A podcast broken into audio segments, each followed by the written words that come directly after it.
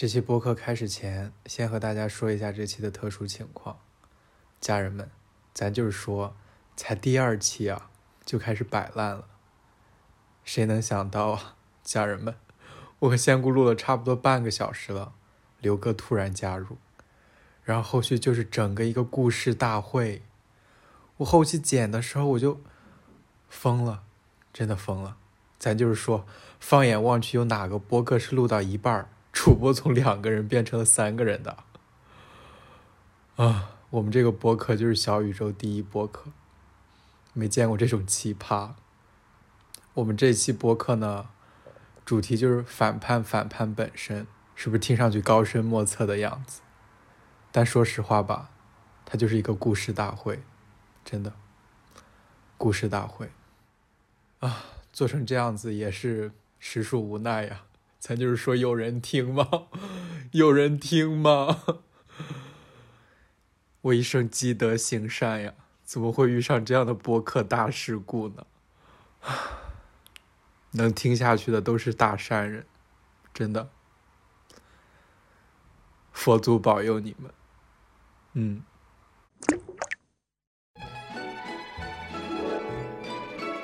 今天的节目就是和另一个男人吐槽你的 现男友。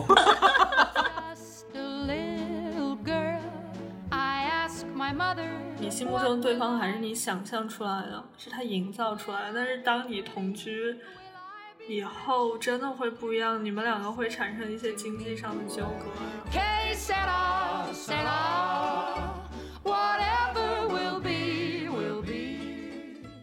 我妈就很认真的有一天问我说。你们两个人怎么午睡呢？然后我说，我们两个人是合一而已。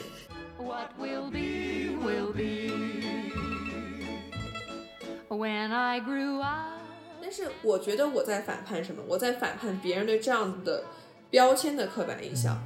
不要去说我是什么媚男的人，不要说我是什么婚驴，或者不要说我以后就会是一个宝妈。我永远都是我自己。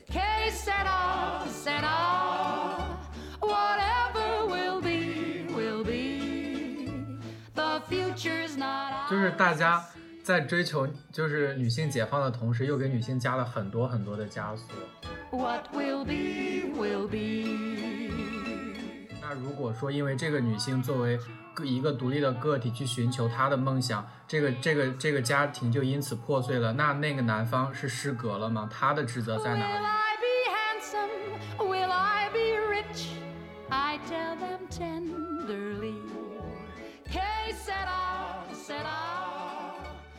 ？Hello，大家好，欢迎来到新的一期《扑通一声》，我是主播大龙。大家好，我是仙姑。然后在公公共场合之下呢，我跟龙哥的关系是姐弟。你他真的好正经啊，为什么是这样？我觉得都没有必要。啥呀？为什么又垮了？你告诉我。我没有卡，这只是我是想不要那么正经吧？你也太正经。大家好，我是就是你们的好朋友大龙。今天是星期四的晚上，让我们一起开始我们的奇妙之旅吧。笑死！我们这个节目应该改成应该应该改成就是口技栏目好吗？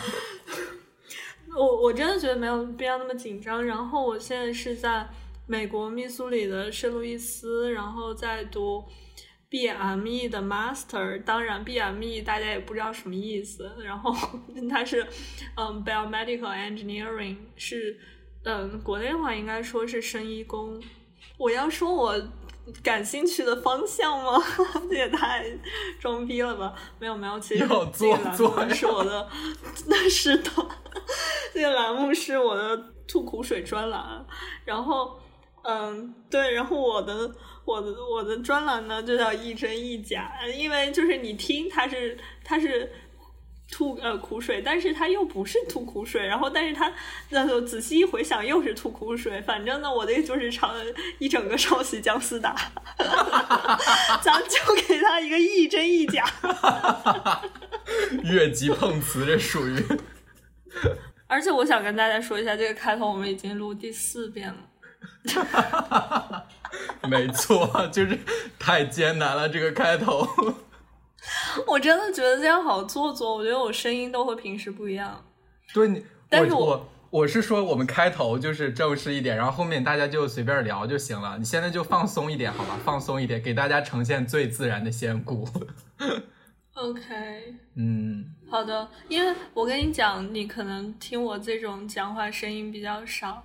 但是呢，我平时跟罗伯特估计都是这么讲话的，我猜。真的啊，我觉得，因为我刚才突然觉得很做作，然后我又觉得嗯很熟悉，是吗？呃然后这这时候要给大家介绍一下，罗伯特是我的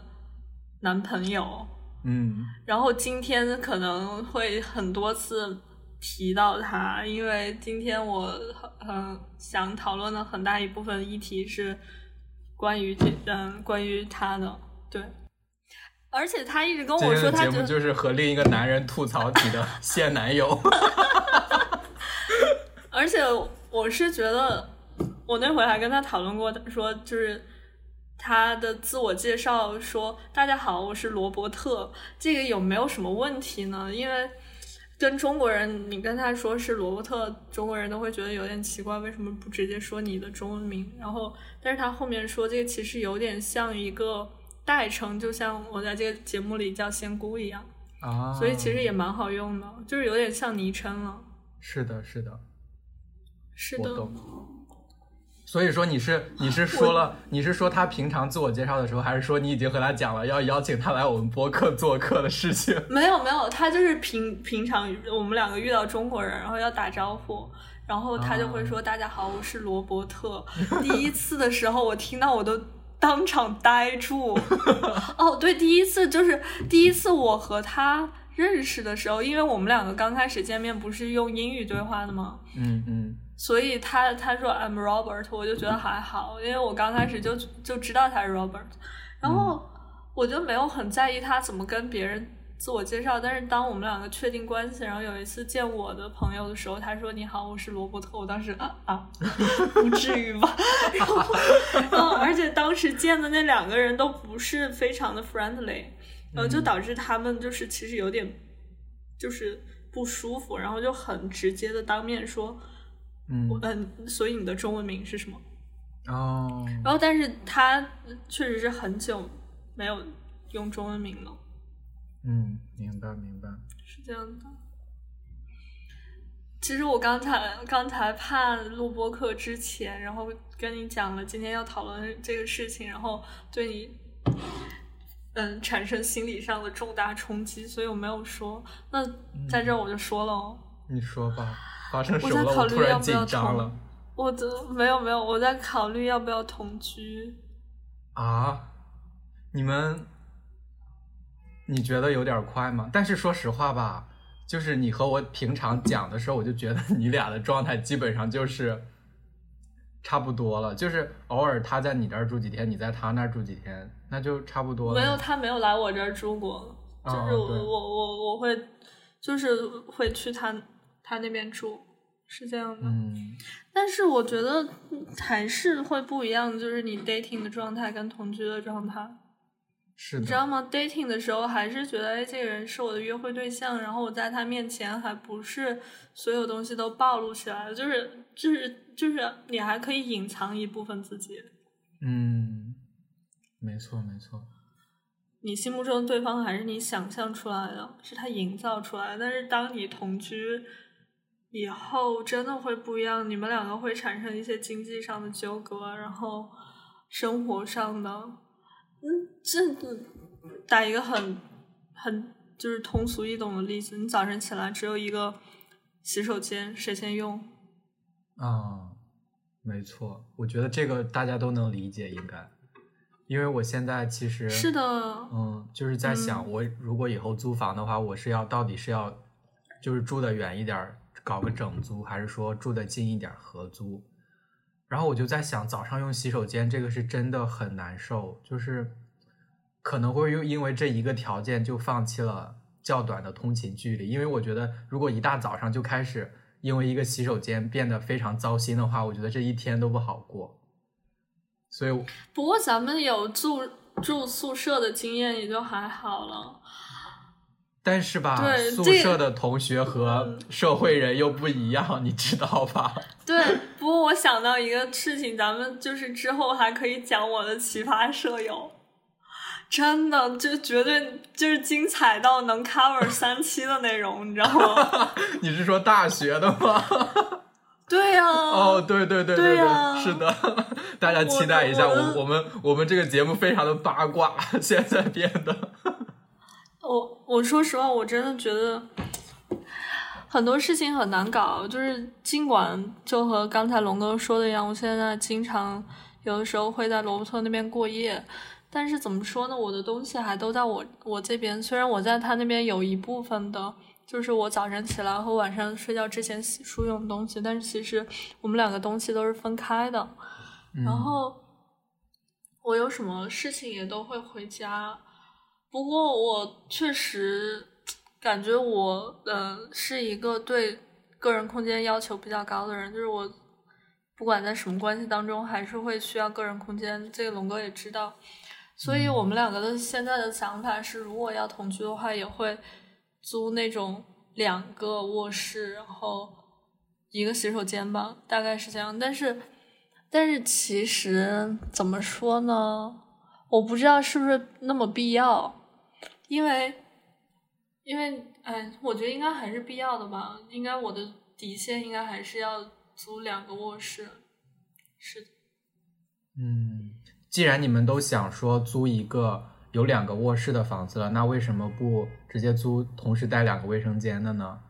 我觉得这样其实也可以啊。你还是说想着说用这样过渡一下，大家先熟悉。但是两个卫生间没那么有必要呀。哦，我觉得对，没那么有必要。但是我我真这个，我觉得我真正纠结的点不是说要不要两两个我是，因为这个是客观条件，是可以解决的。是我们是同居在两就是亲密关系当中，其实算是另一个阶段了，你懂吗？我我知道啊，所以我会觉得你俩其实有点快，不是吗？因为感觉没有很久。对，我也我也觉得是，我也觉得是，而且我真的觉得你要同居的前提是你们两个已经决定要结婚了，你知道吗？嗯，是吧？但是在我看来是这样子的，我是觉得也可以不以结婚为目的的同居，就是大家两个人想就是更长时间在一起，其实也可以做这个决定。嗯，可能我会觉得同居是更深层次认识彼此的一个，嗯、一个可以做的选择，因为大家的生活会更加的密切联系在一起，也可我觉得也可以通过这个过程去确定大家彼此适不适合结婚呀。就也不一定说我一定我已经要结婚了，然后我们就想着用同居来考验一下。那那那那到时候你的结婚的决定被推翻的时候，岂不是也很难受？你还不如说我就没有一个明确的目标，我就是觉得哎两个人好像嗯、呃可以更往前推进一步的时候，我在我就我就去做这个决定了。我觉得没，我个人感觉我们两个没有到那个份上，你知道吗？哇，刘哥突然和我说他现在就没事了，要九点四十开始录，怎么办？就他还他有吗？他你们要要录什么？对我刚才没和你说完，他下午想讲他那个，就是他说要讲那个反叛，反叛本身，他想讲的是一个女性主义视角，所以我才想说拉上你一起，你应该会有更更深的感受。要不然我们现在干脆三个人一起连线吧，就是这样的话就可以说你这个话题也往下聊，然后另一个话题就继续聊。OK，然后把留这个话题进来，这个这个，咱们这期播客就变成刘哥对我的就是就是思想层面的批评和教育了。那就是一起录嘛，那一起录，那我们就要停下来，就是结结束这个视频，然后在我们群里视频。OK，那咱们咱们开头要从开头重新说吗？还是怎样？我也不知道，我从来没有遇见过这种状况。好了，先挂断了，先挂断了。而且而且，你等一下等我说说完这一段。而且，亲爱的听众朋友们，就是，嗯，如果你们有幸可以听到我跟龙哥以上的的对话的话，会发现其实我还是有就是同居的倾向的。等下我可能被刘哥思想教育完以后，我现在 不敢同居了。所以，请你们做一下历史的见证者。再见，再见。我们马上就要加入下一位，就是主播一起。我万万没想到，在我们的第二期，我们的节目就变得这么抓马了。我是完全没有想到的。因为我们三个，因为碰到我们三个一起，就是会变得抓马。就大家大家好不好意思，就是现在已经没有办法像就是之前那期龙哥和文艺一样，就是 P 三的 love 了。我我们也我们做出过努力了，再见。我们接下来估计真的是要超越姜思达了。好了，我们要连线下一个主播，我们马上见。What will be will be when I grew up and fell in love. I ask my sweetheart what lies ahead. 呃，大家好，我是这艘大船上的第四名船员吧，应该是。呃，我我叫刘哥，大家可以叫我刘哥。呃，绘画文学是吗？呃，是的，这是这是一个就是套娃文学。然后呢，非常荣幸跟大家在我们的扑通医生频道见面了。呃，欢迎欢迎。因为我学的专业是比较小众的，然后如果说我把它详细的跟大家一描述，估计就会直接掉马甲，所以就大家只要记住，我马上是一个可能九月份就要去出家去研究宗教美学的人就 OK 了。哦。然后呢，呃，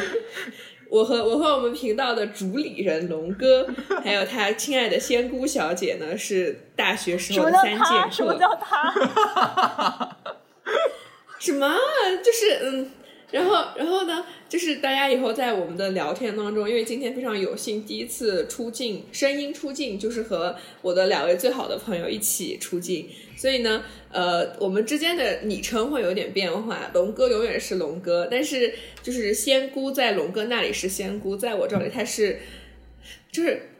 经验满芳华的牡丹小姐，呃，大家现在应该也比较熟悉了我的这样的说话的风格。好的，就是有一点抓马，但是呢，又有一些好流畅 幽默在里面。就是就是我完全没有想到的是，我们一点开录音，刘哥直接开始自我介绍了，我那一瞬间有点紧张。我本来想说，我们要不要先聊一会儿？因为因为你知道吗？我以为龙哥要刚才录那个非常正式且就是非常做作的开头，都没想到你 你一开始就上了，然后我说啊，我想 OK 也可以，对，对，我觉得没问题，没问题，对，到时候我就单独录一个，我说 没事没事，你讲吧，你讲吧，没有可以把刘哥就拼在咱们两个的后面呀，对呀对呀，你说刘哥讲，刘哥讲。没有，我是我是觉得就是就是突然就有一种嗯，就镁光灯看到我。没错，跟大家讲一下，刘哥是我们这四人组的一个，就是就是知识的上限，就是知识水平的上限。我是我们的底线，大家就知道这样一个状况文化修养的上限，对文化修养的上限，没错。没有，也也有可能是话题的底线。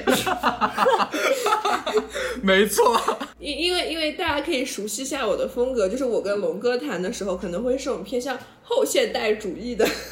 一些比较严肃的话题。但是当我们三个人当中一旦出现牡丹的身影之后，我们的话题就可能会变成那种少儿不宜，就是这一段记得卡掉啊，就是可能全程就是逼为什么？那个你这个人。像是我出现就是拉低了咱们频道的文化修养一样，我这人可是就是素质很高的一个人。不是，主要是我们两个在一起本身就是负负得正，知道吗？就我们两个单独出来都是这种城市新都市高素质女性，但是当我们碰到一起之后，一些原始的信仰和冲动就会被激发出来。OK，我刚才还跟龙哥说，就是这一期节目有可能变成就是你全方位批判我的一个节目。这倒是没有这么觉得，但是也有可能是吧？我们都非常清楚我们的聊天风格。是的，我们不是在吵架，大家大家就是不要害怕，我们真的不是在吵架。OK，所以你们两个本来的题目是什么？呃，本来的题目是我提出来的一个话题是反叛，反叛本身。这个题目听起来很严肃，但其实它是我最近可我觉得能很好。学习生活当中一些小的感悟吧，这样子就是出出现的一个话题。当然也可能跟今对今天可能跟牡丹的话题会有点重叠，因为我们两个在一起通常会开启情感沟通频道。所。以不是啊，我觉得今天简直就是我的例子完全契合了对，你的因为就是题目嗯反叛与反叛本身。因为张译在聊同居的问题，就是在聊这个话题，在聊这个话啊题，所以当时刘哥说的时候，我就觉得完全可以，就是两条轨道直接 直接合并。我害怕，你知道吗？他刚才他刚才听到“同居”两个字的时候，一下子脸黑了。没有我也脸发黑，不是没有脸黑，因为因为我已经想到这个了，而且就是可能我是我们三个当中最早就是和异性同居，然后也不是同居吧，就是和伴侣一起生活的人。然后呢，当我去我可能迈入这个阶段的时候，因为当时我还在考研嘛，我的经历会更加复杂一些，而且。就是现在年轻人的同居很有可能是像牡丹这样在大洋彼岸，然后大家相依为命似的这种更像舍友和情侣的多重身份。那对于我来说，我的体验也很特别，我的更像是情侣、考研战友，同时还有家庭成分混杂进来的一个同居情况。然后呢，之前其实也没有和你们非常深入的去去谈过，就是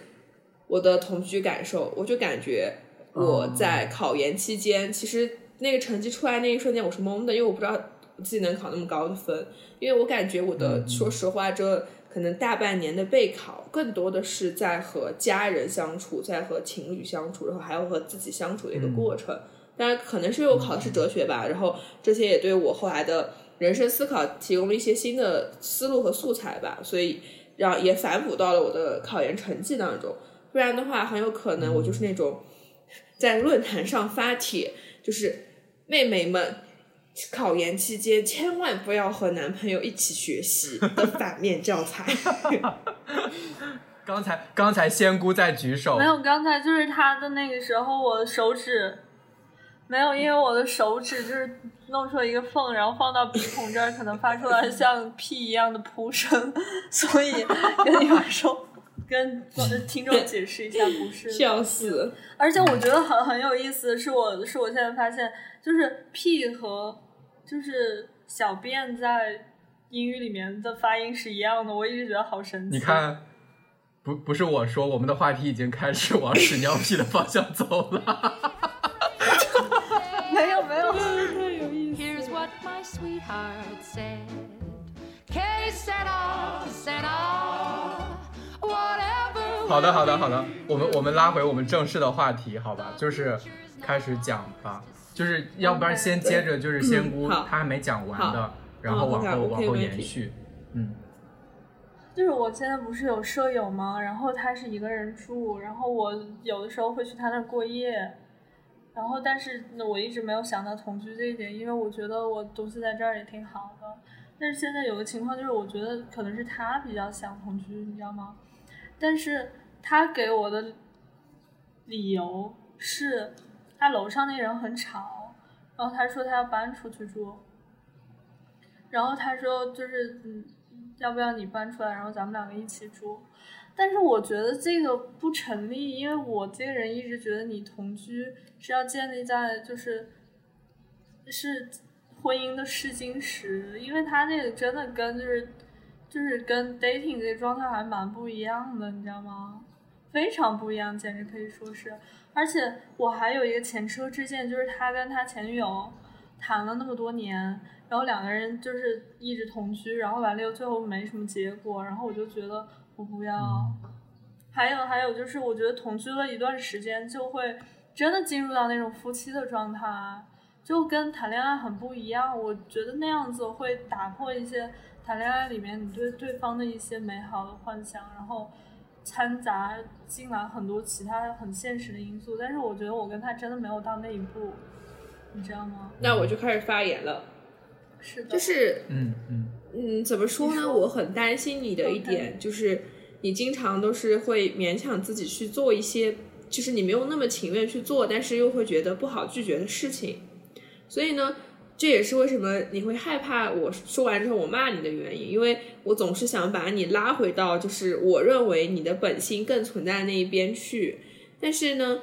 确实现实生活中的生活，还包括别人的交往，你并不能那么的随心所欲。所以你往往你又会投降于可能另外一边更加猛烈的 push，因为毕竟那边是更亲密的情侣关系嘛。我自己的看法和你的看法很相似，就是首先我自己是一个经历过半同居的人，而且我这个同居还是属于我每天是可以回到我自己的舒适圈里面去的，而不是二十四小时会跟那个人一起在一起。然后呢，我就觉得同居这个事情，你真的会很复杂的，会涉及到方方面面，而且尤其当我们两个因为作为朋友很了解，都是那种付出型人格，就是我们会。更多的在关系当中，如果处到同居状态的话，闪耀的并不是所谓的女性魅力光辉，而是一种母性光辉。我们会很下下意识想去照顾对方，然后呢，会觉得说我是不是应该体现出那种就传统中国女性的温良恭俭让那种情况。所以很现实的一个问题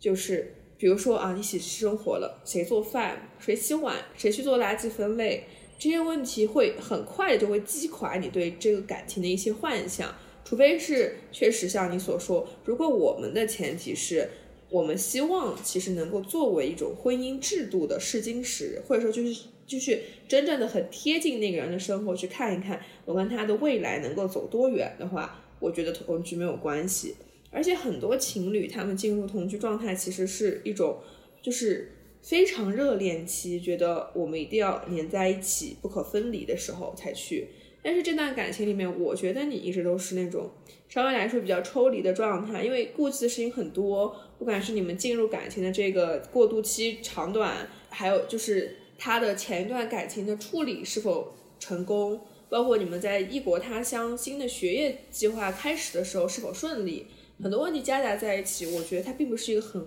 牢固的情感基础。所以我会觉得说，可能你们不要那么快同居会是个很好的选择。而且这个男生，我并不是说他有前科或者怎么样，我只是单纯的去觉得，他如果 就是没有成熟到觉得下一段感情是想要担负起一些责任来，而只是说想要一个人去和他一起生活，让他能够生活的更顺畅。然后更自在一些的话，我不建议你去做这样的一个奉献，因为真的很不一样。我这两天刚好看一部韩剧，我觉得很好玩，就是韩国人他又很父权嘛，然后那个等于说他们是四两呃两对情侣有四个人，就做爱情洗牌了，女主角的前男友和男主角的前女友在一起了，但是这个男主角和他前女友是同居过的，然后那个前女友和女主角的前男友两个人结婚了之后。那个男主角知道了这个前女友和他，好复杂啊！听我 我已经乱了，这是刘哥的思路依然保持顺畅，但是我已经我已经在想谁和谁，谁和谁，到底是谁和谁？我我这样说就是 A B 原来是一对比较年长的情侣，A B 要结婚了，然后 C D 是对比较年轻的小情侣，C D 是那种同居关系。然后最后是等于说 B 和 C 在一起，A 和 D 在一起了。但是 A 知道了 D 和 C，哎 D，对 D 和 C 曾经同居过之后，就疯掉了。就是他觉得这种，因为因为我们不，我们当然现在都会假设说，很多的人都能够理解这种同居关系，而且在我们现代社会好像没有那么大的贞操观念。但是其实如果说你碰到一个比较老顽固一些的人的话，他可能会很在意你曾经和异性同居过。我认同，我觉得我爸妈就接受不了。对啊，就是而且，嗯，我说实话，就是你比如说我我们一个很好笑的梗啊，就是我去我男朋友家一起学习，然后我这个人是有一个午睡习惯的，我妈就很认真的有一天问我说：“你们两个人怎么午睡呢？”然后我说：“我们两个人是合一而已。” 我妈妈说：“好的，我觉得你一定要守住底线。”对他真的会相信，因为他其实不能够接受他不相信这个事情的后果，所以他就会去相信。是的，我我也觉得是。就比如说，我妈其实每次都跟我说说，嗯，你要知道，就是把美好的东西要留给最对的人，而且结婚以后很多底线才能，就是对，不是交付吧，就是说你现在不要把太太多东西给到对方。然后，但是其实我又觉得我妈知道些什么，但是她不愿意承认。哦所以说这是不是就是妈妈有儿子和女儿的区别啊？因为我觉得我妈对这个就就是她就没有自我欺骗，她觉得现在真怎么可的真的能说是这样，到男男生妈妈都知道男生是什么德行，你知道吗？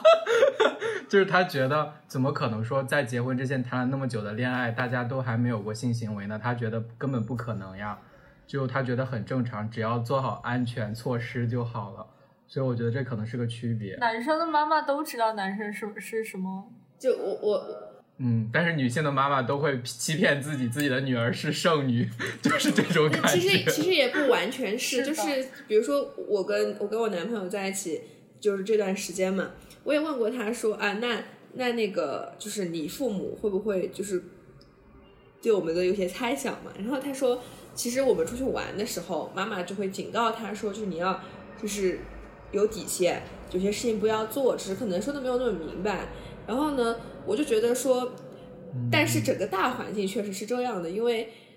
他会觉得男生不会吃亏，我觉得是因为小万他妈妈不是传统意义上的妈妈，呃，也有可能。然后我现在就是是这作为一个 过来人，有一种比较长辈的想法。其实刚刚大家提到，就是妈妈会说，呃，你不要把太珍，你要把珍贵的东西留给就是应该值得的那个人嘛。他们的值得的那个标准，其实在于说他能否给你一个安稳的家庭环境，或者一个安稳的婚姻环境，这样子。哦，但是我自己的感受就是，因为在一起生活是很消耗人的，双方其实都很消耗。因为你人一旦长时间在一起，就像我们三个当时在大学，我们每天在一起，你就还是会有一些其他想法出现，因为相处的越多，这种矛盾的产生频率就会越高。然后呢，的你的一些就是现在不是有个表情包嘛？就是如果我再被就是不能出门，我的一些美好的品质就会消耗掉，其实是差不多的。我觉得珍贵的东西或许都不是说所谓的那张膜，或者说是什么东西，而是说你的时间、你的精力、你对自我的一种认同感和你在生生活当中如何去分配你自己的精力啊，这些东西是真的非常珍贵的。大家在一起就说在一个环境下一起学习。一开始我和我男朋友是那种，因为你你看到一个东西，你会很想分享，平常可能没有人在，你就会自己内心就消化掉了。但是如果有人在旁边，你就会跟他说，说了之后两个人的话就无限延伸，很有可能会吵起来，也很有可能得到一个很好的结尾。但是事实就是你们双方的时间都没有集中在这个书本上，而是就聊天当中度过了。嗯，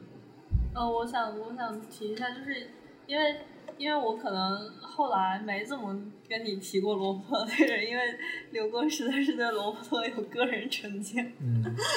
然后，但是其实龙哥会知道的多一点，就是我其实会在他们家学习，然后完了以后，我觉得这你都不用和刘哥讲，刘哥都可以猜得到。对啊，就是其实就是 大家大家都是年轻人是吧？就是平常肯定。哎呀，回家跟那个舍友在一起干嘛了？大家在家也是打电话谈恋爱了，那肯定会尽量的黏在一起啦，一起做个饭什么的都也很正常。但是真的就是当生活大面积重叠的时候，那种挑战感是前所未有的。所以我跟龙哥说，因为我本身就是很抽离，你们两个也知道，然后对个人空间要求又比较高，所以我就就跟龙哥说，我们两个在想，如果同居的话。就是有两个房间，会不会好一点？我在他房，我在我房间，他在他房间。我觉得是不现实的，就是属于，而且还要带来额外的财政支出，因为大家在一起生活，首先你肯定要考虑生活成本。虽然我知道美国租房可能就是两室一厅和一室一厅的价格差距并没有那种不可承受，但是你两个房间，你肯定会有个房间会被闲置。因为当一个人提出来我想和你一起生活的时候，他对亲密度的那种需求和要求肯定是提升了的。现在可能会跟你说，呃，我们到时候可以有两个房间，各自分房睡啊，或者各自分房学习。但是到了真的去生活的时候，肯定是在同一个房间里面，你的那个生活成本会更小一些的。大家听到我可真吗？我在录音，所以可能会吵。谢谢，这段记得卡掉。没事儿没事儿，其实可以录进去的，就是嗯没关系的。一些 BGM。主要是你知道，我其实生气的是，就是张译这个人吧，他有瞧他已很多行为经开始是，呃，牡丹，牡丹，我我已经重新说我跟你们讲，是因为刘就是哥我生气了以后我真的很容易叫真名就哎会在直呼我大名。我跟你讲，真的像我妈一样，特别恐怖。不是不是我我为什么直呼你大名？是因为你的名字只有两个字，然后他跟你的对对对，他跟你的昵称是一样的，所以我下意识就会就直接说出来。然后，就对，我我我会我会想说，就是你的行为模式我已经了解得比较透彻，就是为什么会有点生气的地方是，因为当你选择，特别是你可能之前跟龙哥说的时候，还是一些嗯、呃就是比较试验性阶段的思想。但是当你觉得你不得不和我说的时候，你基本上已经是想好你要去做这个事情了，只不过是在找一些借口，就是呃，我我有其他预案哦，我先给你讲一个初步预案，然后聊聊着，我给你一个第二个预案，我有去做这个补救，聊着聊着啊，好的，第三个预案啊、你没有什么意见的话，那我就去做这件事情了。所以其实并不是一个商量的一个一个语境，你知道吗？但是你觉得我如果跟跟龙哥说的话，还是在一个商量的阶段，一跟你说就立马变成对通知。龙哥要说话，嗯我现在必须要发言，我跟你讲，就是就是我现在对于张译和我讲他感情有什么什么什么样的计划的时候，我现在都是听听就好，最后我还是要听刘哥的。我真的觉得我被骗了，就是两个理想主义者在一起讲的很多话，真的就是。太过于理想主义了，完全没有可行性，好吗？就是最后都会变成虚假的东西。嗯，就是以后刘哥就是我的感情导师。因因为就是我觉得牡丹的，就是他跟他跟你聊的时候，就是画饼，然后呢两个人一起画饼，然后画到最后，最后大家觉得、呃这个饼真好吃，然后拿到刘哥这里，刘哥说这什么垃圾，这个成本也太高了吧，不要吃，吃了会拉肚子，应该就是这样的情况，真的是这样。对，真的是这样。OK，就就是我我他上次他自从他上次提出来说，呃，我我们会不会有一天同居？那我一定很拒绝同居，我就知道肯定有一天他会跟我说，我们准备同居了。我没有准备，我还是在跟你们两个商量。嗯，我反正我的建议对对对是说，哪怕有一天你的舍友提出来说她要去跟她的男朋友去同居了，你这个房子可能得自己去 cover 所有的费用的时候，我都建议你去搬到一个自己的小房间去，然后不要去跟罗伯特同居。我对罗伯特的成见呢，坦白来说确实会有，因为我对那种就是和女朋友在一起四五年，而且是同居状态，受到他人照顾，最后能够拍拍屁股一一走了之的人没有什么好感。但是我更害怕的是你成为下一个这样的人，因为我不确定那个女生的母性光辉如何。但是你在我身边所有的朋友当中，是真的会让我觉得母性光辉过于闪耀的一个人。你要想，就是我这种母性光辉还严重吗？对啊，就是就是我现在都已经处于一种反叛阶段，就是一开始的时候会觉得，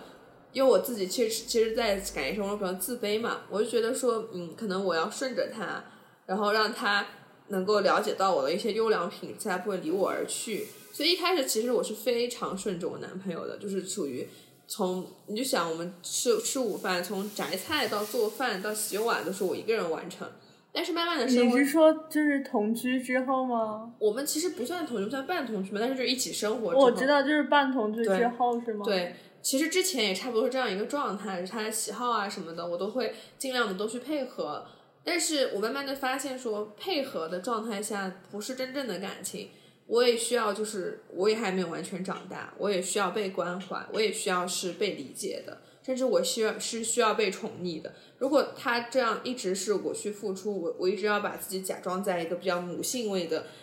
位置上的话，我们一定走不下去，因为我会先崩溃。我我前两天考研，我那个朋友，我们的吉吉，吉吉跟我关系很好，然后我说我十月份我们家来一只小猫嘛，他就跟我说，我我真的很佩服你，我觉得你的考研成功不仅仅是你自己的努力，而且你是一个二胎宝妈的身份考研成功了，你就能理解说真的，我天觉哪得好这个牛形容有点对就是精准，就是我觉得。在在我的那个朋，就是比较亲近的本地朋友圈里面，他们觉得我的状态就属于二胎宝妈，因为有大的要照顾，也有小的要照顾，然后同时我还要去平衡很多家长里短的关系，这对我来说真的是前所未有的挑战。那么对于你来说，你可能可以省去很多那种就是两个家庭之间的跟长辈相处的平衡时间，但是你是一个比较自我拧巴的人，你跟你跟你自己相处的时间远远要大于你跟别人相处的时间。所以，如果这样的状态下的话，的我觉得你真的会最后消耗的很快，而且大家其实出去求学嘛，多少都还是背负着一些不管是学业压力还是生活压力在身上的，这种情况又会完全不一样。我就说一个很现实的问题，假如说有一天你们闹掰了，就像我有一个同学，她在上海的时候和她男朋友同居，然后有一天两个人深夜吵架了。男生就坐在沙发上不走，他完全不能够去直视那个男生，因为他觉得男生下一秒暴怒的可能就要打他，他就只有自己收拾完行李，然后拉着行李箱去到凌晨的大街上嚎啕大哭，因为那个状态下你找不到任何人可以去救济你。我在国内或许我们还可以说，就是赶快帮你订个酒店让你去住进去，但是你在异国他乡。而且在就是，我觉得现在其实疫情也好啊，或者说民族主义也好，不是那么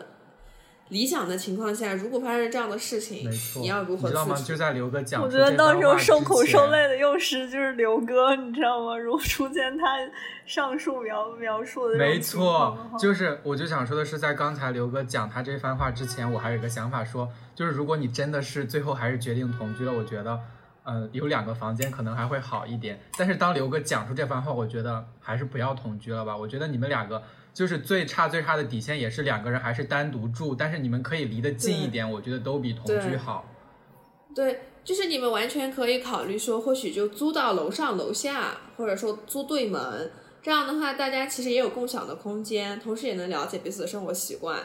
但是不要住在一个房间里。我有个上海的姐妹，就是另外一个姐妹，我考研的时候，你们应该听过这个故事，这还她叫木瓜，她当时在上海的时候和一个呃，现在是在复旦的博士在一起同居了四年了已经。然后呢，前段时间她也是痛定思痛，要把这段感情结束，因为双方都到了适婚年龄，然后呢，父母也是相互见过了，但是开始给她很多的施压，就是你需要有一个名分，他们家里面跟她说，你要让这个男的给你一个名分。但她现在其实并不想要这个名分，她想要的只是一段健康的关系，一段她愿意迈入婚姻，而不是别人让她迈入婚姻的关系。最后谈不拢之后，她也是，就是我觉得上海的姐妹总是会出现一些深夜拖着行李箱离开家的这种情况，然后她就在她男朋友不在家的时候留下了一张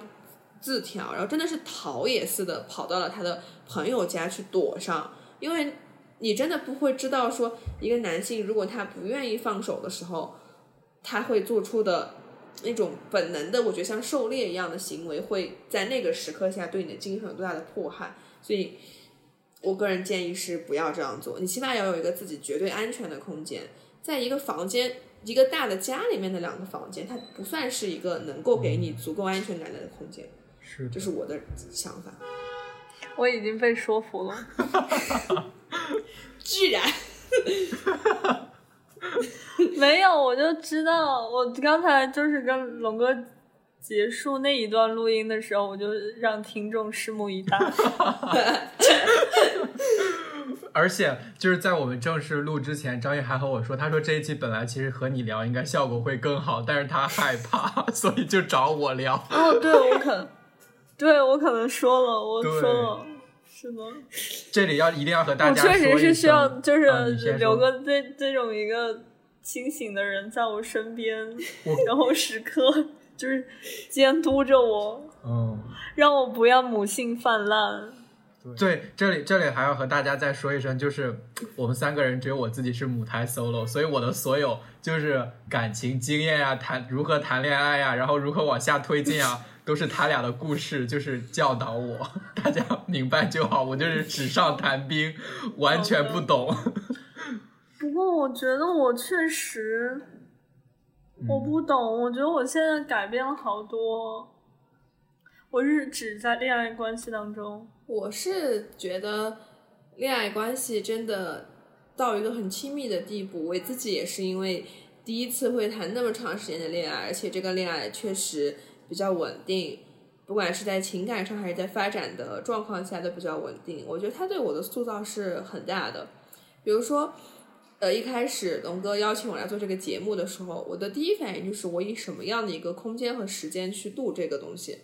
因为如果说现在我的状况是我已经拟录取了，但是我的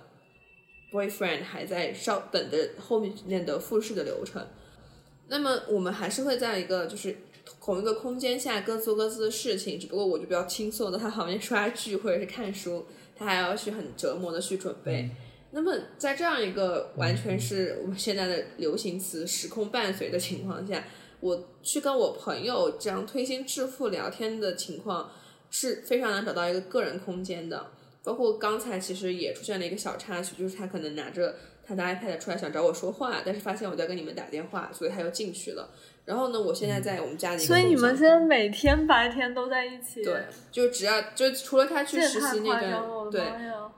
所以，所以，所以你知道，就是为什么我我会很，如果你谈到你要去同居了，我会很非常警惕的提醒你，一定要去谨慎的选择这个东西。我当时迈入这个情况的时候，我是满心欢喜的，就非常的欢欣雀跃，因为我因为你是喜欢跟别人粘在一起的那种啊，对对，我就是很喜欢粘的，但是粘的过程中，你也会有就是很想要逃离的时刻。我就分享一个我的逃离时刻是什么，就是我在考研最后那几年的时候非常焦虑，焦虑到就是我会不停的去买花，但是这个买花这个行为，直播买花，它带来的最直观的事情收到了刘，哥好多盆花，对，就是你不知道我家现在阳台上，就是我家大概楼上有一个差不多十几二十平的阳台吧。除了妈妈之前的，我们会有一些沿着墙边的一个小花坛之外，那块空地上已经放满了我的花，每一盆都是。然后最直观的事情就是我需要去拿快递，但是如果你每天都拿快递，大家都知道，你会你自己觉得没有什么，反正你的朋友啊，还有包括你的家人都会觉得很烦躁。你怎么又买东西了？你的钱都花去哪儿了？然后我每天的情况是我白天会去他家学，然后晚上回到我家。那我拿快递的这个间隙就只有说回家这段路上。那我男朋友很贴心，他每次都会很担心我会不会拿不下东西，要帮我一起去拿。到最后就是我拿快递是非常的胆战心惊的，因为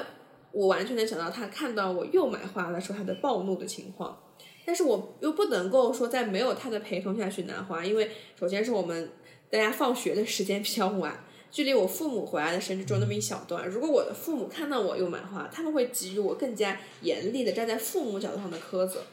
所以到后续变成了一个什么样的情况？就是我每天，我本来买花的时候是很很开心的，哎，我又要有花了。但是当那个花离我越来越近的时候，我就开始越来越心慌。我就在想，我到底要用什么样的理由，就是能够避开我的男朋友去把那个花拿回我的家，而且同时还避开我的父母。我就每天就感觉到属于我自己，完完全全属于我作为我本人的，而不是作为一个女朋友的身份或者作为一个子女的身份的时间，只有那么一小段。所以那一段时间是让我觉得压力非常大的一个时期，而且我买回了花之后，我还需要去侍弄它，对吧？我还去把它腾盆啊，干嘛？完全没有这个时间，然后就导致我的花其实当时它跟我一样焦虑，觉得它快死了。我们我觉得之前我去读那个沃尔夫还是谁的书的时候，他说女性有一个自己的房间是非常重要的，因为那个时间段你可以不作为，对，不要作为妻子，不要作为情人，不要作为老婆，也不作为子女，作为妈妈去生活的那个时间是非常非常短暂的。这也是为什么可能现在很多所谓的反叛主义觉得女性的自我觉醒和自我价值认同是一定要在一个就是金钱完全自由，而且我呃未婚未育，甚至还有一定程度厌男的基础上去进行的，因为这些身份是女性不可以逃开的。然后呢，男性可能本身在成长的过程中，大家对他的要求就没有那么多，你可以不去兼顾这些东西也可以的。所以说，就完全是很压抑的一个状态。我就觉得你一定要想好，如果说你去同居了，你在异国他乡，你们两个的时间可能就只有你在学校的时候，你可能还是一个自由的身份，但是一旦离开学校之后，你回到家里面，你的一块净土是否还真的会事实上存在，这是很难的。所以我觉得暂时不要。就是而且我觉得，如果仙姑是在就是说最近的状态比较焦虑或者怎么样，你需要一个人陪伴的话，你完全可以去到他家里，你们两个共度一块儿一一段时光。但是如果说你本身你的生活状态已经很好了，但是却因为你们同居过长时间待在一起，挤压你个人生活，导致你的更多的时间都处在一个焦虑的状态的话，它反而是不好的。嗯，我是这样觉得的。是的，那我觉得下面就可以接着刘哥刚才讲他说的现在的反叛主义潮流，对就可以往下延伸这个话题，因为这个本来就是刘哥这一期特别想讲的一个话题。对，因为我前面其实跟你们讲的过程也是铺垫了很多，就是我现实生活中女性困境的一些东西吧。我会把去年那一段时间当做一种叫做新婚夫妻践行期，就类似于大家现在看一些恋综嘛，就是我们会模拟去，也不是模拟，就是等于说去所谓的新婚夫妇去试试试呀，或者是怎么样的。我那段时间是真的非常得天独独厚的独特土壤，我我想象不到有谁还会有我这样的奇特的经验，能让我在学习，就是在学生身份的同时，还能够去体验到一种就是真的进入到家庭生活中的妻子身份，啊，甚至是母亲身份的这样一个时刻。当体验完了这一圈回来之后，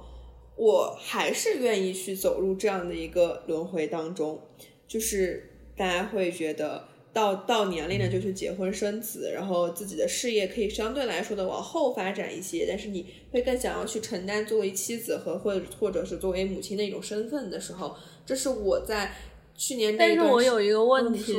就是为什么你觉得你可以，但是我不可以呢？因为我是觉得你的自我并没有那么牢固，你的自我认同机制并没有像我这样就是特别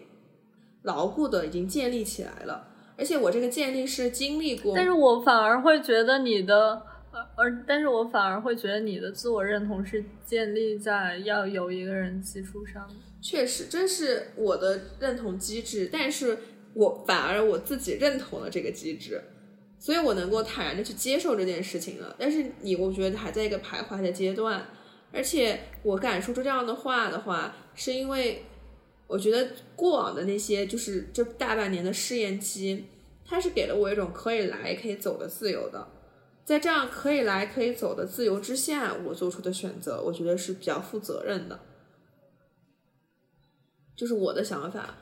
你的机制的话，会让我觉得你很多时候会把自己 push 到一个来了可以走很难，走就要脱层皮的一个前提之下的话，我觉得你这样情况下做出的抉择并没有那么理智和可以被接受，而且嗯，我觉得刘哥其实主要还是担心张译自己会因为走的时候而自己的身心受到一次伤害，就是我觉得之前是发生过这种事情的，嗯。但是我觉得还是看张译个人吧，他谁知道现在的自我认知到底是何种是是的程度呢是的而且而且就是大家都需要一个成长的时期，或者是一个可以试错的阶段吧。现在其实是一个比较好的阶段吧。我我刚才是不是又说的张译？我快疯掉了，就是到底我怎么剪呢那其实以后也可以用我大名嘛，毕竟我大名也是艺人的名字。那那我就不剪了，因为我觉得逼不掉，就是我不会逼。现在太多了，就是已经不屑于逼掉。大家对大家理解一下，我们现在的名字已经混乱了，就是但但是不管怎么怎么说，就是我们三个人，我们不要被符号主义所捆绑，我们就是我们三个。是的，我相信大家可以从声音区别出来三个人，因为三个人的声音都很有特点。确实，没错没错，嗯，太混乱了，我们节目。就是刘哥刚才说他那个，呃，有试错啊什么什么，我突然梦回当时一两年前吧，和张译和和仙姑讲他那个当时的感情的困惑的时候，我觉得我就是这一套话术，你知道吗？就是希望让让仙姑有试错和和那个成长的过程，但是最后最后的结果证明还是我太年轻了，但是不知道现在是个什么样的状况。但是我是觉得，你瞧刘哥和她男朋友现在才一年多耶，其实也没有很久、啊对，但是我们各自各自的，就是包括身边朋友的体体感啊，就感觉我们已经在一起两三年了。你能懂那种感觉吗？就是我我真的觉得，我真的觉得刘哥他们快结婚了。对呀、就是就是就是就是那个，我我就觉得这个这段感情让我的感受就是，大家这这不算凡尔赛，也不算什么幸福的分享，就是让我觉得这样一直走下去是挺好的事情，所以我没有很畏惧，因为我之前他们都知道说我有一段感情是对方很优秀。但是我一想到说，如果我的后半生会和这样的人一直在一起的话，我会有种畏惧感，我会我会很害怕说我的、我的人生已经变成了一张说明书，就是一眼看得到头，好像每一个阶段，比如说今天早上起来，呃，服三粒药，下午睡前再服两粒药，这样子的生活让我觉得很很恐惧。但是后来我现在觉得啊，首先是人和人之间不一样，换了对象之后，确实感受也不一样。然后呢，另外一个是你的人生真的不可能有些人生是像一张说明书一样的，除非你放弃了它的可能性。因为某个很著名的作家，不记得是谁了，他说就是呃罗曼罗兰吧，说有的人就是在某一天就死掉了，然后呢，他之后的人生只不过是无限次的重复了那一天。但是我们现在其实完全不是这样一个状况。我觉得和这个人在一起的每一天都是崭新的，甚至是我自己也是每崭新的我自己。所以我我就会开始很排斥这种，就是把所有的所谓的庸俗的人生都刻板化的印象。为什么平凡的，就是有一些小确幸的人生就不值得被记录呢？我们一定要，不幸的家庭各有各自的不幸，一定要抓马到说，我今天和 A 在一起，明天我就和 B 在一起，最后 C 过来把 A、B 都收入囊中，这种生活才是被值得值得被记录的吗？其实并不是的。我觉得只是你成长了，对，对真的，我真的觉得只是你成长了。我我觉得我，但是但是你知道吗？刘哥总是否认我，就是他总是觉得自己成长了，但是他总是觉得我没有成长，这就让我感觉很愤怒。我觉得这个可能啊，我懂对张宇对，的愤怒。我我 能理解牡丹的愤怒，但是但是说实话啊，这个这个感受可能是因为我们相处模式的问题。我其实感觉得到你在成长，但是可能我们两个人的关系，我会更担心你会出现什么问题，所以说我也会下意识反思自己，说要不要不要以这样的类似于就是比较母性的角度去看待你。就像妈妈其实很难够承认自己子女成长，她并非是觉察不到，她只是总会觉得说还不够，所以因为还不够，所以就总是在敲打。因为总是在敲打，所以子女永远觉得这个不是一个正向的反馈机制。但是我我必须得承认的一点是，当你就是选择迈出国门那一刻，你就已经比当时在宿舍走廊嚎啕痛哭的你成长了很多。然后当你开始选择说我可以和一个人进入一段关系，但是没有那么的纠结于是否真的长久，是否真的幸福，甚至就这个这个标准的时候，我觉得你也已经开始成长。只是说，可能我们的成长路线太过不同了。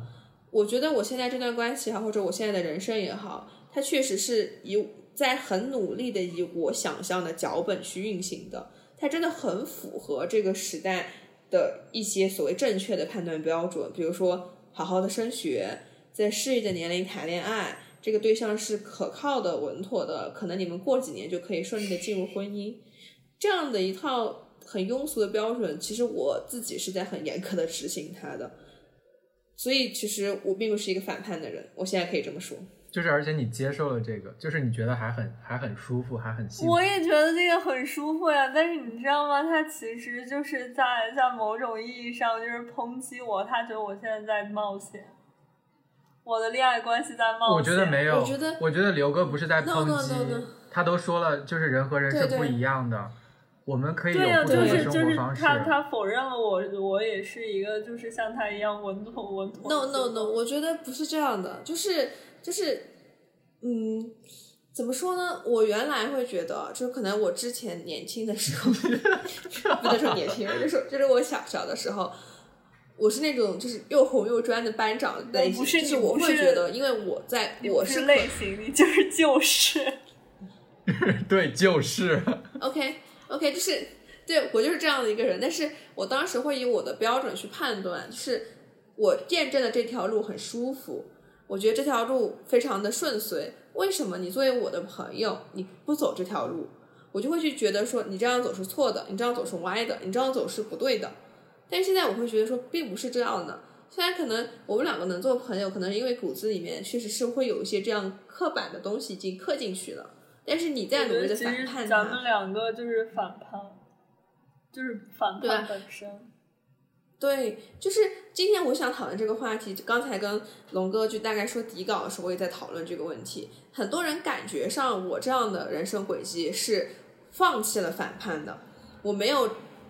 非常独立，我没有能够有一套就是不需要我的男朋友去认同我，我就可以很自我满足的价值观。我同样呢，我也没有说我不去读研啦，我还是在很卷的去跟别人一起考研啦。同时呢，我也没有说放弃了婚姻，没有恐婚恐育，我甚至可能还比较期待这些新的身份在我身上的实践。但是我觉得我在反叛什么？我在反叛别人对这样的标签的刻板印象。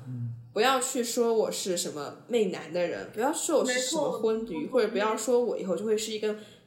宝妈。我永远都是我自己。我现在很讨厌就什么所谓的二胎宝妈的标签，不不是因为，说而且我也很讨厌说这个贴标签这个事情。对对，每个人都是很立体且多元的。对啊，就是我们现在很多所谓的新时代女性偶像，呃，比如说老一辈比较承认的孟晚舟，或者说是呃新一辈比较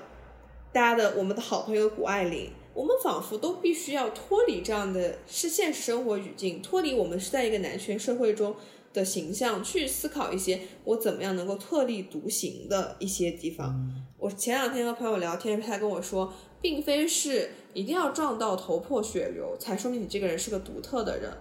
反而是我们能够看到平凡的人生中，甚至就这样的就是平凡的轨迹中，你们会觉得我是一个那样的人吗？就是有了老公之后，就会和朋友束之脑后，然后就会去全身心的投入家庭，不敢去冒险的人吗？我觉得我觉得我完全不是这样的人，而且我们千万不能够以这样的标准去要求自己。嗯嗯我走入了平稳的关系，我就得得平稳的度过吗？如果我不是平稳的度过，我可不可以在思想上有所反叛？嗯，我可不可以在生活方式上有所反叛？是完全可以的。对，呃，其实，在想这个话题的时候，刚刚有说到，我们其实有一些人生轨迹看起来跟大刘并没有什么不同，但是他在我的眼中就像是会有很多不同的平行世界一样。我们在那个既定的轨道上反叛出了最独特的那个平行世界。我并没有是因为我需要去，呃，和别人一样我才去考研，而是因为我想去学我想学的东西，所以我去考研了。是的，我今年考考研的时候，听到了非常多的声音，就是当时我们考研班有一个同学加了我，就就问我的情况，他问了，他说了一句感叹号，他说第一句话是哇，你居然是跨专业考研，哇，你从理科跨文科，你还敢报九八五。然后，然后，然后我就被他那几个哇，就是震惊到了。我之前从来没有觉得我去报这些学校是不是已经超出了我的能是力，的是的我是觉得我想去做，我就努力去做好就行了。但是大大家会下意识给人贴标签啊，你是双非毕业啊，你是学理科的啊，为什么你现在敢去考文科？你还要敢就一下子跨步跨那么大，你不怕扯到胯吗？我就觉得 我们是不是扯到胯是什么？OK，哦，我们换个通俗就扯到蛋，嗯不要被标签所束缚，也不要被那种所谓的铺天盖地宣传的反叛精神所捆绑。我我听到过最好笑的一个事情是，我朋友给我发一个类似于在就是搞基博主的下面投稿的一个女生，她她说，呃，博主，她说她说博主你好，呃，我身边有很多女生都是喜欢女生的，我觉得她们很勇敢。然后呢，但是我本人其实因为一直没有喜欢过别人，我并不确定我的性向是如何的。但是我的朋友们都鼓励我说，你一定要认清你自己。当你没有喜欢一个男生的时候，你就是喜欢一个女生。啊怎么会？那博主，请问我现在要去找一个女朋友吗？啥呀？那我这这不是被忽悠瘸了吗？对啊，这也太奇怪了吧！天呐，他们现在的人都很极端，我觉得你知道吗？不是这边就是那边，他不允许人有中间值。我就我就觉得很荒谬，就是其实会不会是因为不，比如说我们说反叛这个事情啊，就是大家把那种就是三十多岁在北京、上海、深圳、广州这样的大城市工作的独生女性过于的神化了。然后呢，觉得他们一定是要对婚婚育两件事情非常排斥然后呢，同时对男性一定要去勇于挑战男性权威什么什么之类的，会有种过于的崇拜，然后他就要求你跟他一样去崇拜，如果你不去崇拜，你就是直接走向了反面，就是二十多岁结婚生子，然后这辈子。呃，休了三年产假回来之后，没有没有没有公司要要，所以只能做全职太太。然后然后几年之后，因为老公出轨，然后呃一定要离婚。离婚之后，呃自己一个人带两个小孩，发现全职太太已经没有就业市场那样的焦虑你一部电视剧都写出来了？对，我觉得就是大家在追求就是女性解放的同时，又给女性加了很多很多的枷锁，太没有必要了。真的是太多枷锁了。嗯我我不知道，嗯、没跟你们两个讲过，我这个学期有一门课，然后有 discussion，嗯，然后它里面就有两个女生，声音巨大无比，就是她每次讲话，因为美国是不用举手的嘛，嗯然后他们就会突然说话，突然说话就是在场的人都会一个机灵，嗯，然后我，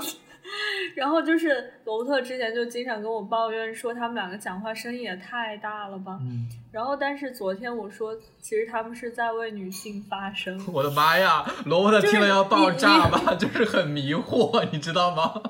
这里我真的很想 Q 一下罗伯特，他本身的就是他的政治光谱，就是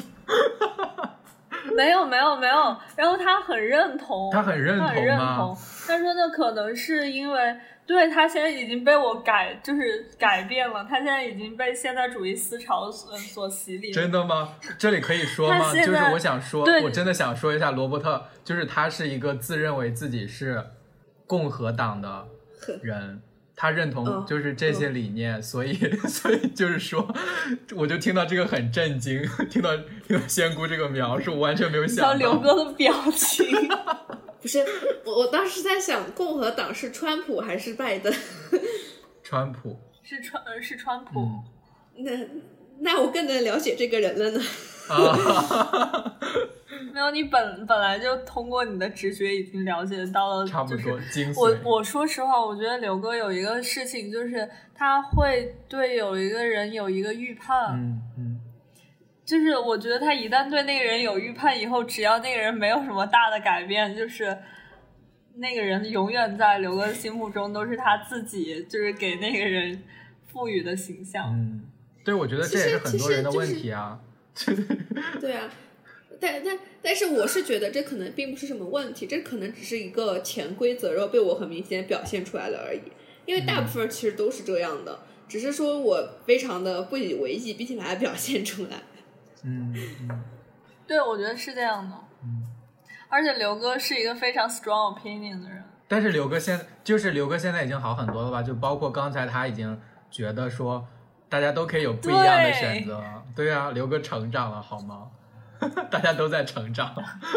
是的，就是你要你要知道为什么会成长呢？是因为我的男朋友是一个更 stronger opinion 的人，所以所以慢慢的我就理解到了。我觉得是的，我觉得小汪是的。对，所以所以所以我们碰撞当中，你会意识到说，如果说他不过是我的就是上一个 level，那如果我是这样的 level 的情况下，因为他更极端了，我就会看到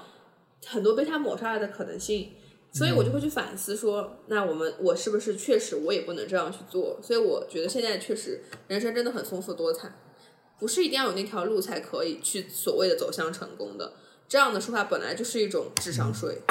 没错。对，今今天我跟龙哥也说，就是当我为什么会想到就是反叛反叛本身这个题目，其实是因为我前段时间也陷入这种自我迷茫，就是当我的家人开始非常自如的和我谈论，就是我什么时候可能会和我的男朋友迈入下一个阶段，甚至就可能啊，可能可能下个月就是他爸爸回昆明，我们可能就会相互见面了，就是这样的情况。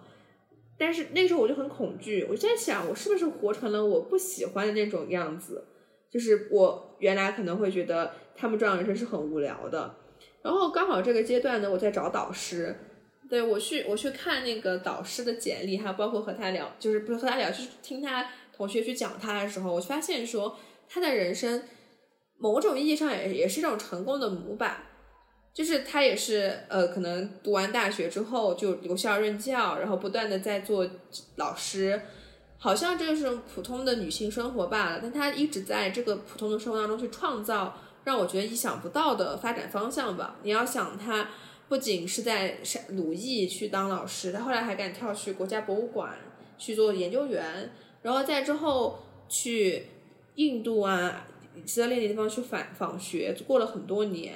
然后呢，他同时也有很美满的家庭生活，所以说，其实我们并不会因为走入了一种规律当中，就会被认为说你的人生是波澜不惊、没有新意是的，是的，当然是每个人有好多机会。就比如说，其实我妈工作有很多机会，她可以去，她可以去法国，然后完了以后，她也有机会去对美国，然后她也有机会去北北京，但是她都放弃了，是的你知道吗？就是我问她，就是她每次要做出这种选择的话，都会跟我爸产生剧烈的争执。我觉我真的觉得，就是我这个人和我们家有非常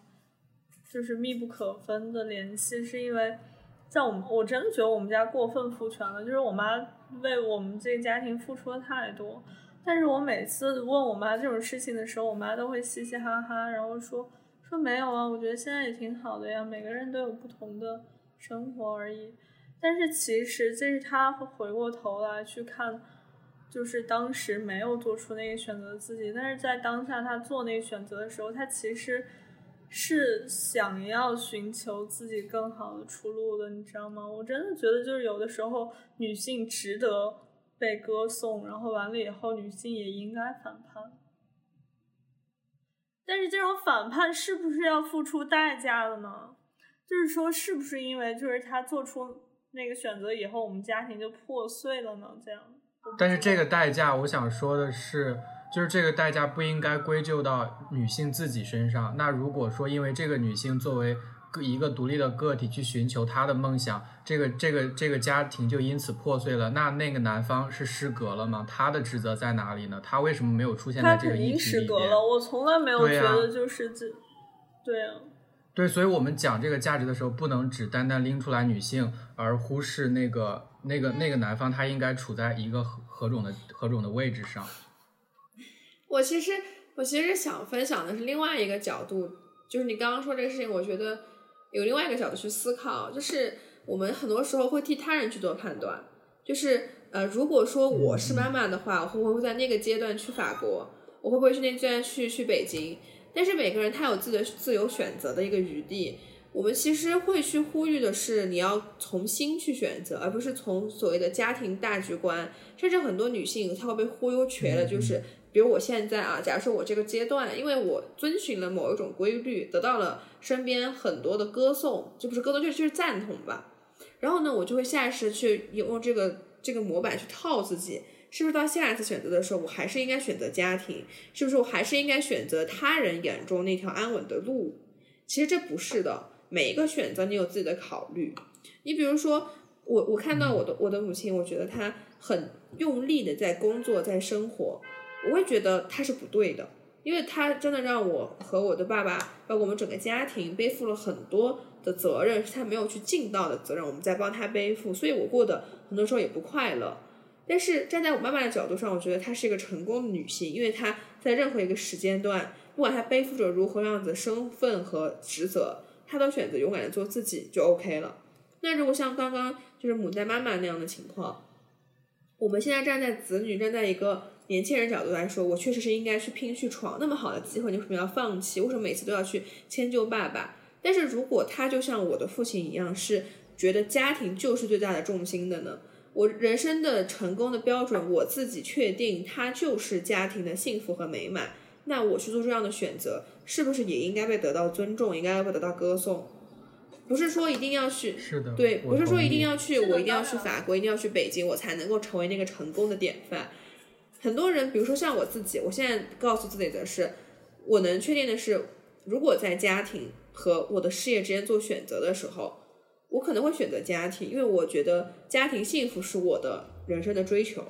最重要的那一环。至于学术，至于去看更远大的世界，我更希望的是它是锦上添花，而并不是我一定要做到一个两难的抉择。所以我今天所有的努力都是为了让自己以后去面临这个抉择的时候不是两难的，而是我可以自由去选择的。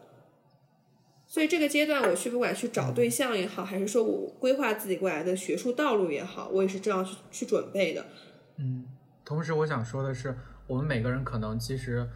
并不是很清楚的知道想要什么，是想要一个就是所谓的更更加独立、更加自由的自己，还是说想要回归到一个更加圆满的家庭当中？我们可能也是在不断成长的过程中，才发现自己更倾向于哪哪个角度，对，然后哪种生活方式。所以说，嗯我觉得也只有自己有资格说去批评自己当时的那个选择对或不对，甚至我们都不应该批评自己，因为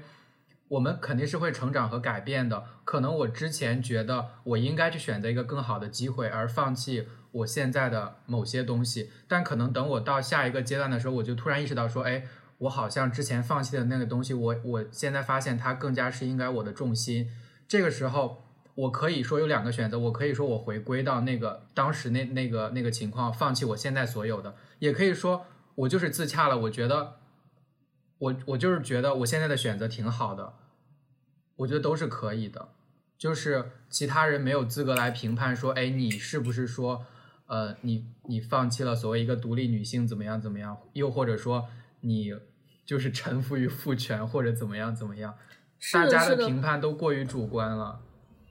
对，没错就像今天我们串联起另外一个话题，就是牡丹要不要去同居这个事情。那对于对于就是可能很多，如果你发到网上，很多很多就是网友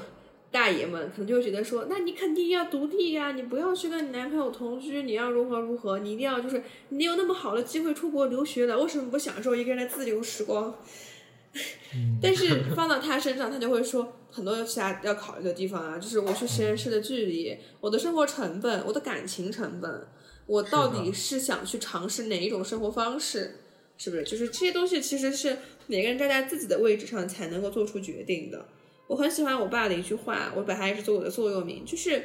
这个世界上没有任何困难的选择，只要你敢去承担，那么任何东西你都可以去做，只要你去把这个结果承担好就行。嗯，是的。那我我觉得这一期聊的其实还就是就是疯狂的偏题，然后再被拉回来的过程，然后整个串联下来就是一个故事大会。没有啊，我觉得挺好的呀，很切题。是的，对，因为嗯，因为这期我们没有稿子，就是 完全没有几个人都没有说提前就是商量好要讲哪些事情，就大大概有一个甚至人都是 临时摇的，都是临时摇号，突然就加入了群聊。对，这这期就是我们的闲聊了，然后希望能给大家带来一点陪伴吧。如果呃，然后用我们的笑声感染一下大家，给大家带来一点开心和安慰。然后我们就下期再见啦！祝大家早安、晚安、午安。哎，说错了，为什么是我晚安在中间？因为咱们是在不同的时区，是的混乱了我在中间。对对啊，就是这还就这样了，不纠正了。好的，我那我们就下期再见了，拜拜。拜拜。拜拜。